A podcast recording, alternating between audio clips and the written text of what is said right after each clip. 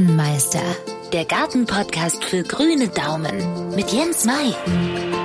Das Mandelbäumchen blüht, dann vertrocknen die Äste. Das neue Aprikosenbäumchen, gehegt, gepflegt, treibt aus, bekommt vielleicht die ersten ersehnten Fruchtansätze und dann stirbt der komplette Trieb ab. Und bei den Kirschzweigen sieht es aus, als wenn jemand mit einer heißen Flamme durch die frisch getriebenen Blätter durchgefackelt hat. Alles braun und abgestorben.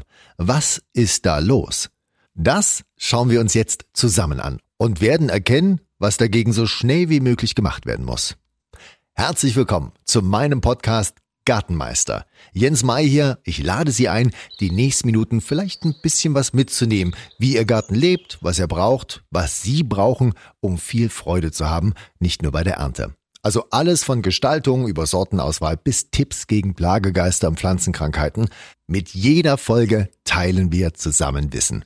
Denn den grünen Daumen hat jeder. Man muss ihn halt nur richtig einsetzen. Dann klappt das auch. Also meistens. In dieser Podcast-Ausgabe brauchen wir die Gartenschere oder sogar die Astschere. Denn wenn plötzlich beim Mandelbäumchen, Kirsch oder wie bei mir dieses Jahr wieder beim Aprikosenbäumchen plötzlich die frisch getriebenen Blätter und Blüten absterben, runterhängen, ganze Äste innerhalb ja von nicht mal einer Woche Dürre werden, dann treibt die sogenannte Spitzendürre ihr Unwesen. ist eine Pilzerkrankung. Vielleicht haben Sie ja schon mal das Wort Monilia gehört, eben also diese Pilze. Bei uns im Garten haben wir meistens mit zweien davon zu tun. Die einen machen sich an die Früchte ran und lassen das Obst noch am Baum faulen und die anderen greifen direkt den Baum an oder den Busch. Und das ist gut zu sehen bei mir jedes Jahr an den Bittermandelsträuchern. Ich muss dazu sagen, ich lebe direkt neben dem Rennsteig im Thüringer Wald, also eher raue Lage und das mögen die Mandeln eh nicht so und bleiben klein und zerbrechlich, also beste Angriffsfläche auch für den Pilz. Aber Bittermandeln, wenn Sie schon mal gesehen haben, blühen ab Mitte März auch bei mir herrlich rosa im Vorgarten und Insekten haben hier für ein paar Tage praktisch Schlaraffenland. Leider Fast jedes Jahr, ich warte schon mal drauf, kurz nach der Blüte vertrocknen viele der kleinen Ästchen, kein Blatt bleibt verschont, ganz zu schweigen von den Blüten und den ersten Fruchtansätzen. Genauso sieht es auch bei meiner Aprikose aus und viele Gärtner erleben das auch mit Kirschen, Pflaumen, sogar bei Apfelbäumen habe ich schon gehört. Was tun gegen diese Spitzendürre? Also das Wichtigste, hier muss so schnell wie möglich die Schere her, damit was zu retten ist. Sind wir zuerst bei den Bittermandeln.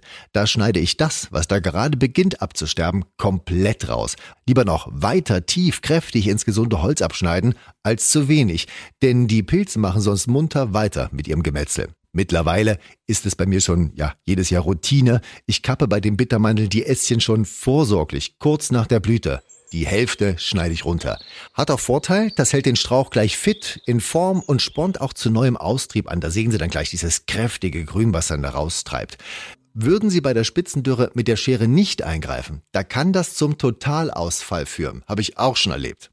Und das gleiche gilt auch für die Aprikose. Sobald erste Anzeichen im Frühling von dürre werdenden Ästen zu sehen sind, wirklich großzügig rausschneiden, tief rein ins gesunde Holz mit großen Ausrufezeichen, damit der Pilz, also die Spitzendürre, sich nicht noch weiter ausbreiten kann. Und ich weiß, was das manchmal heißt und wie schmerzlich das ist, wenn die eh schon wenigen Blüten vertan sind. Aber schneiden Sie rechtzeitig die befallenen Triebe ab. Es treibt ja meistens umso stärker wieder kräftig aus. Und dann höre ich immer wieder, Mensch, wie kann man denn ohne Chemie dem ganzen Elend ein Ende machen?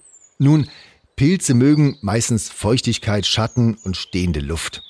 Also sehen wir zu, dass Äste von Mandeln, Kirschen, Aprikosen nicht zu dicht stehen und dass schon bei der Pflanzung darauf geachtet wird, dass hier immer Frischluft ran kann und Sonne, also Standort großes Thema, damit es schnell abtrocknet und somit dem Pilz nicht noch eine Einladung liefert.